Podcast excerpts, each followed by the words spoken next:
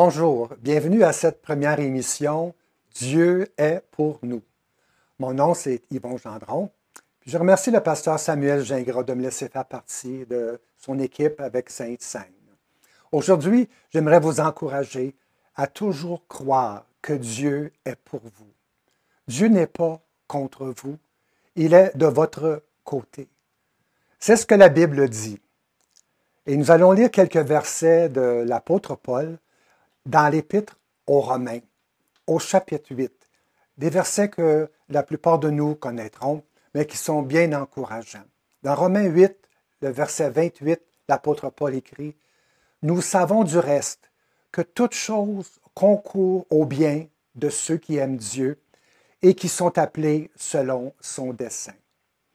Car ceux qu'il a connus d'avance, il les a aussi prédestinés à être semblables à l'image de son Fils, afin que son Fils fût le premier-né entre plusieurs frères. Et ceux qu'il a prédestinés, il les a aussi appelés. Et ceux qu'il a appelés, il les a aussi justifiés. Et ceux qu'il a justifiés, il les a aussi glorifiés. Que dirons-nous donc à l'égard de ces choses? Si Dieu est pour nous, qui sera contre nous? Lui qui n'a point épargné son propre Fils, mais qui l'a livré pour nous tous, comment ne nous donnera-t-il pas aussi toutes choses avec lui? L'épître aux Romains, c'est une grande épître, pas nécessairement grande en termes de longueur, mais à cause de son importance. Puis les versets du chapitre 8 sont parmi les versets les plus cités. Ce chapitre est appelé la déclaration de la liberté chrétienne. Le chrétien est libre, libre de condamnation. Dans ce chapitre, Paul va nous poser quatre questions qui commencent par qui. Qui sera contre nous? Qui accusera les élus de Dieu? Qui les condamnera? Et finalement, qui nous séparera de l'amour de Christ? Ce ne sont pas vraiment des questions auxquelles l'apôtre Paul s'attend de recevoir une réponse, mais ce sont plutôt des déclarations. Des déclarations qui expriment son assurance en tant qu'enfant de Dieu. Des déclarations qu'il lance à l'ennemi de notre foi. Et j'aimerais aujourd'hui vous parler de cette première déclaration si Dieu est pour nous, qui sera contre nous? Comment ne pas être inspiré par ces paroles? Il y a un chant que nous chantons, et si Dieu est pour nous, qui sera contre nous? Et Paul commence son idée en disant, que dirons-nous donc à l'égard de ces choses? Que dirons-nous donc à l'égard de ces choses? Quelles choses l'apôtre Paul parle? Mais il nous parle de toutes les choses qu'il a déjà énumérées depuis le commencement de son épître. Écoutons quelques-unes de ces glorieuses vérités. Car tous ont péché et sont privés de la gloire de Dieu. Mais là où le péché a abondé, la grâce a surabondé. Dieu prouve son amour envers nous en ce que lorsque nous étions encore des pécheurs, Christ est mort pour nous. Étant donc justifiés par la foi, nous avons la paix avec Dieu par notre Seigneur Jésus-Christ. Il n'y a donc maintenant aucune condamnation pour ceux qui sont en Jésus-Christ. Vous n'avez point reçu un esprit de servitude pour être encore dans la crainte, mais vous avez reçu un esprit d'adoption par lequel nous crions Abba, Père. L'Esprit lui-même rend témoignage à notre esprit que nous sommes enfants de Dieu. voilà, ce sont ces choses-là dont l'apôtre Paul nous, disait, qu'est-ce qu'on va dire maintenant à l'égard de toutes ces choses merveilleuses-là? Qu'est-ce qu'on va conclure de toutes ces, merveilleuses vérités-là? On doit conclure une chose sûrement, c'est que Dieu est pour nous. Si Dieu a tout fait pour ces choses pour nous, c'est parce qu'il est pour nous. Oui, Dieu est pour nous. L'apôtre Paul demande, si Dieu est pour nous, Mais ce n'est pas une condition où il met en doute si, euh, si Dieu est pour nous ou non, mais c'est plutôt une déclaration. Il dit, puisque Dieu est pour nous, ou encore parce que Dieu est pour nous.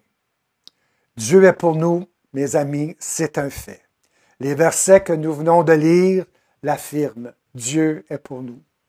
Lisez la Bible, lisez l'Épître aux Romains, lisez l'Apocalypse, et vous verrez que Dieu est pour nous. Chaque matin, quand le soleil se lève et que les bontés de l'Éternel se renouvellent, Dieu est pour nous. Le fait que Jésus soit venu sur la terre, ça nous crie Dieu est pour nous. Le fait que Jésus a dit que nous valons plus que les passereaux nous témoigne d'un Dieu plein d'amour, un Père plein d'amour pour nous et qui est pour nous. Jésus a dit, regardez les oiseaux du ciel, ils ne sèment ni ne moissonnent, ils n'amassent rien dans les greniers. Et si votre Père céleste les nourrit, ne valez-vous pas beaucoup plus qu'eux? Et pourquoi vous inquiétez au sujet du vêtement?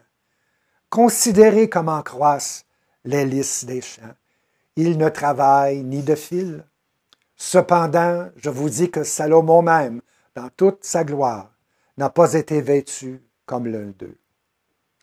Si Dieu revêt ainsi l'herbe des champs, qui existe aujourd'hui et qui demain sera jetée au four, ne vous vêtira-t-il pas à plus forte raison, gens de peu de foi? Ce que ce texte veut dire, c'est que Dieu y est pour les oiseaux, si Dieu est pour les lys des champs, si Dieu est pour toutes ces choses-là qu'il a créées, il est sûrement pour nous encore plus.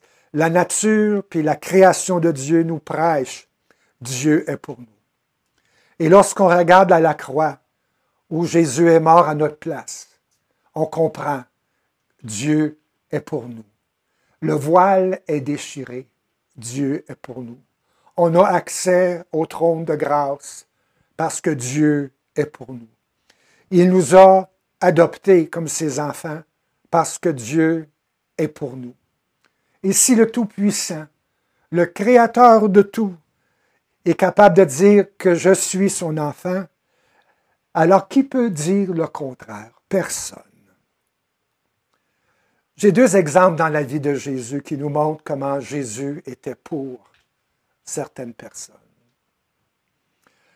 Lorsqu'il était sur la terre, il a montré sa faveur. Il était pour certaines personnes qui avaient des oppositions, qui, eux, avaient des gens qui étaient contre eux. Et je pense à deux personnes en particulier. Je pense à la femme surprise en adultère. Les pharisiens voulaient la lapider. Ils étaient contre elle. Mais Jésus leur dit que celui qui est sans péché jette la première pierre contre elle. On connaît l'histoire. Tous, sauf Jésus, n'étaient pas qualifiés pour jeter la première pierre. Alors ils s'en retournèrent tous et Jésus resta seul avec la femme et lui demande, Où sont ceux qui t'accusent? Où sont ceux qui sont contre toi? Et puis Jésus continua, Moi non plus je ne te condamne pas, je suis pour toi.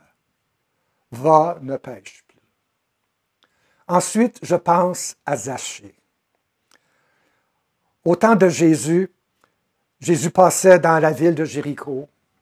Et Zachée était tout petit, puis avec toute la foule qui pressait autour de Jésus, il n'était pas capable de le voir. Alors Zachée est monté dans un arbre non seulement Zachée était court, mais il y avait beaucoup d'opposition parce qu'il ramassait des impôts pour les Romains. Et puis, les, Juifs le traitaient comme un traître à leur nation. Alors, lorsque Jésus passa devant cet arbre, il a levé la tête et puis il a vu Zachée qui le regardait. Et puis il a dit à Zachée, hâte-toi de descendre car il faut que je demeure aujourd'hui dans ta maison. Et la Bible continue, Zachée se hâta de descendre et le reçut avec joie. Ah, mais voyant cela, tous murmuraient et disaient, il est allé loger contre un homme pécheur. C'est ça qu'on pensait de Zachée. Les gens étaient contre lui, le considéraient un pécheur. Mais c'est pour des pécheurs que Jésus est venu. Lui-même avait dit, ce ne sont pas ceux qui se portent bien qui ont besoin de médecins, mais les malades. Allez, apprenez ce que signifie je prends plaisir à la miséricorde et non au sacrifice. Car je ne suis pas venu appeler des justes, mais des pécheurs. Y a-t-il parmi ceux qui m'écoutent aujourd'hui, peut-être que vous ne connaissez pas Jésus? Il est l'ami des pécheurs. Peut-être que vous avez entendu parler un peu de lui, mais vous ne le connaissez pas personnellement. Alors, comme Jésus a demandé à Zachée de le laisser entrer chez lui, Jésus vous demande aussi à vous de lui faire une place. Invitez-le tel que vous êtes. Et comme la vie de Zachée fut transformée, mais la vôtre aussi le sera. Dans l'Ancien Testament, il y a une histoire qui nous montre comment Dieu est pour et pour nous et pour son peuple. Et c'est l'histoire de Gédéon. Lorsque les Israélites sont rentrés dans la terre promise, Dieu leur avait demandé de chasser toutes les nations. Mais 200 ans après encore, il restait encore des nations idolâtres, des gens qui euh, ne croyaient pas dans le Dieu d'Israël. Et puis les Israélites les ont laissés là. Et puis, mais ces nations-là ont posé beaucoup de difficultés au peuple d'Israël. Et puis, euh, l'histoire s'est répétée souvent. Les, les gens d'Israël oubliaient Dieu, et puis Dieu ensuite permettait qu'ils soient attaqués par des ennemis. Ils criaient à Dieu, quand Dieu, leur envoyait un libérateur pour que les gens reviennent à Dieu, puis ils revenaient pour un certain temps. Ce cycle-là recommençait souvent. Mais un jour, un des libérateurs que Dieu a choisi, quand le peuple de Dieu était menacé par ces, euh, ces peuples autour d'eux, les Madias, le, peuple de Dieu, il avait tellement peur de ces gens-là qu'ils se cachaient dans les cavernes. Ils, étaient paralysés par la peur.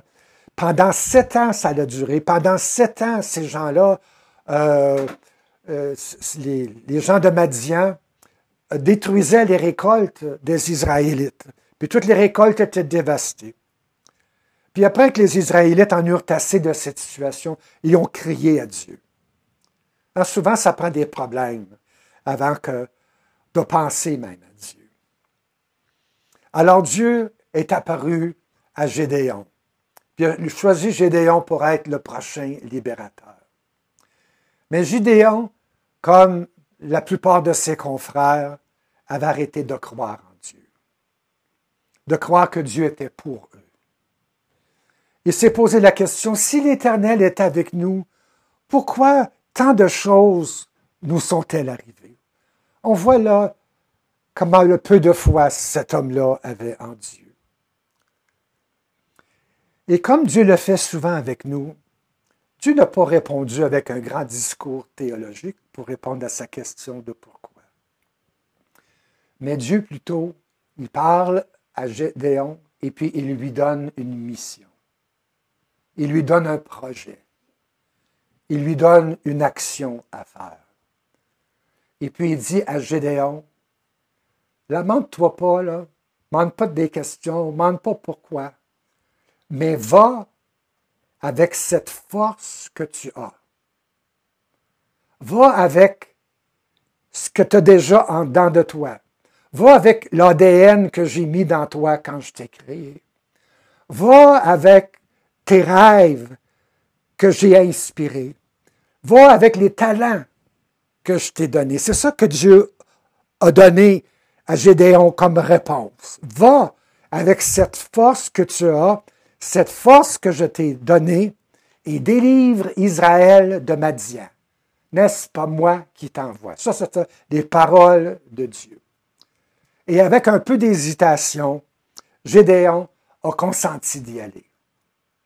Alors, dans le camp de l'ennemi, il y avait 135 000 hommes de guerre. C'est toute une grosse armée.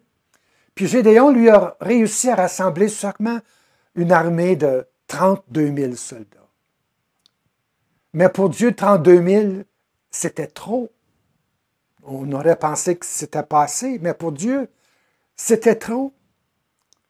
C'est comme si Dieu disait à Gédéon, il dit, si tu veux battre sans moi, vas-y avec tes 32 000. Mais si tu veux que j'aille combattre puis être pour toi, réduis de ces 32 000 hommes. Alors, on a enlevé les peureux de l'armée. 22 000 sont retournés à la maison. Fait que là, Gédéon, il reste seulement avec 10 000 soldats. Mais Dieu lui dit, vous êtes encore trop nombreux. Puis pour faire une, une histoire courte, l'armée est réduite à 300 soldats seulement. 300 contre 135 000. Ça, c'est comme un soldat israélite contre 450 de leur ennemi. Pour l'homme, ça semble être un gros désavantage. Mais Dieu dit, ben moi j'aime cette cote-là. Là, je vais aller combattre avec vous. Là, je serai pour vous. Je ne voudrais pas que vous pensiez que c'est par la force de votre armée que vous avez été vainqueur. Et je n'ai pas besoin de vous dire le restant de l'histoire, puis vous dire qui a gagné, parce que puisque Dieu est pour nous, qui sera contre nous? Parfois nos difficultés, puis on en a des difficultés, mes amis. La, vie est pleine d'opposition, puis de, de problèmes qui parfois nous paralysent. Mais laissons pas nos difficultés nous faire penser que Dieu n'est pas pour nous. David disait, quand je marche dans la vallée de l'ombre de la mort, je ne crains rien, tu es avec moi. Oui, malgré cette image sombre, David disait que l'Éternel était avec lui. Ça ne veut pas dire qu'on n'aura pas de difficultés, mais on sait que les difficultés qui nous arrivent, elles sont mesurées par Dieu.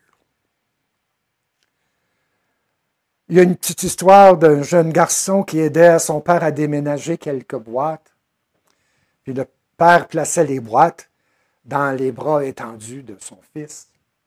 Puis un passant qui allait par là, puis il demande au jeune homme, il dit, tu trouves pas ça trop lourd pour toi, ces boîtes-là? Puis le petit garçon lui répond, c'est lourd, mais pas trop lourd. Papa, il sait qu'est-ce que je suis capable de porter. Et voilà aussi notre Père céleste, il sait qu'est-ce qu'on est capable de porter. Pourquoi? Parce qu'il est pour nous. Il y aura des difficultés, mais Dieu ne permettra pas qu'on en ait plus qu'on soit capable de porter parce que Dieu est pour nous. Croyons ça, que ces mots-là, Dieu est pour nous, que ça soit vraiment tatoué sur notre cœur. Jésus le Fils de Dieu est pour nous. Un jour, Jésus a dit à Simon, il a dit, Simon, Satan vous a réclamé pour vous cribler comme le froment. Mais j'ai prié pour toi, afin que ta foi ne défaille point. Et toi, quand tu seras converti, affermis tes frères. Jésus n'est pas contre nous. Il prie pour nous. Comme Jésus n'était pas contre Pierre, il avait prié pour Pierre. L'apôtre Jean, dans une de ses épîtres, écrit Si quelqu'un a péché, nous avons un avocat auprès du Père, Jésus-Christ le juste. Dieu n'est pas contre nous. Il a engagé un avocat pour nous, Jésus-Christ le juste. Oh, quelle douce pensée de savoir que notre papa, Abba, savait qu'on trébucherait, qu'on tomberait. Et il a prévu bien avant, dans son amour et dans sa sagesse, il a prévu un avocat, un défenseur. Oui, Dieu est pour nous. L'apôtre Jean ajoute, si nous confessons nos péchés, il est fidèle et juste pour nous les pardonner et pour nous purifier de toute iniquité. Et quand on lit que Dieu est fidèle, comme ça dit Dieu est fidèle, on est en train de dire que Dieu est pour nous. J'aimerais terminer avec cette histoire d'un grand pianiste polonais qui vivait au début des 1900. Il s'appelait Ignace Paderewski. Et puis, il a fait plusieurs concerts à travers le monde. Et puis, dans un de ces concerts, pendant que les gens attendaient que le fameux pianiste entre sur la scène, il y avait un petit garçon dans la salle qui a réussi à sortir de son banc sans que ses parents le sachent. Et puis il est monté sur la scène, ce, ce piano-là l'intriguait. Puis il s'est assis sur le banc et puis il a commencé à jouer une mélodie enfantine. Peut-être que vous, vous n'avez déjà joué, là, je me souviens, moi, je, je jouais là, en roulant, ma boule roulant. Hein? Vous l'avez peut-être joué vous aussi lorsque vous avez joué vos premières notes de piano. Fait que le petit garçon jouait une mélodie semblable. La foule s'est mise à rire, puis ils trouvaient ça bien drôle. Mais ceux qui étaient responsables de la soirée ne trouvaient pas ça drôle du tout. Ils disaient c'est une insulte. On a le, un des plus grands pianistes au monde qui s'en vient jouer. Et puis, il ne faut pas gaspiller cette journée-là avec des enfantillages comme ça. Alors, lorsque le pianiste Paderewski a entendu cette émeute qui se passait dans la salle de concert. Mais il est venu s'asseoir sur le banc à côté du petit gars. Et puis il dit, au petit garçon, il dit, continue à jouer. Je suis avec toi. Je suis pour toi. Puis lâche pas. Et cette histoire-là, ben, ça me fait penser à nous. Parce que Dieu nous invite à nous aussi à participer dans son grand concert, avec son grand orchestre. On n'est pas seul. On a à exercer les talents qu'il nous a donnés. Parfois, on va fausser, vous savez. Et parfois, ça va sonner plutôt comme en roulant, ma boule roulant. Parfois, ça va sembler comme une cacophonie plutôt qu'une symphonie, parce qu'on est humain. Puis certaines voix vont nous dire d'arrêter, qu'on n'est pas assez bon. Mais le grand maestro, le grand maestro, le divin maître, nous dit lâche pas. Je suis avec toi, puis je suis pour toi. Dieu vous dit cela aujourd'hui. Dieu est pour nous. Qui sera contre nous? Alléluia. Pensons nos têtes dans la prière en terminant.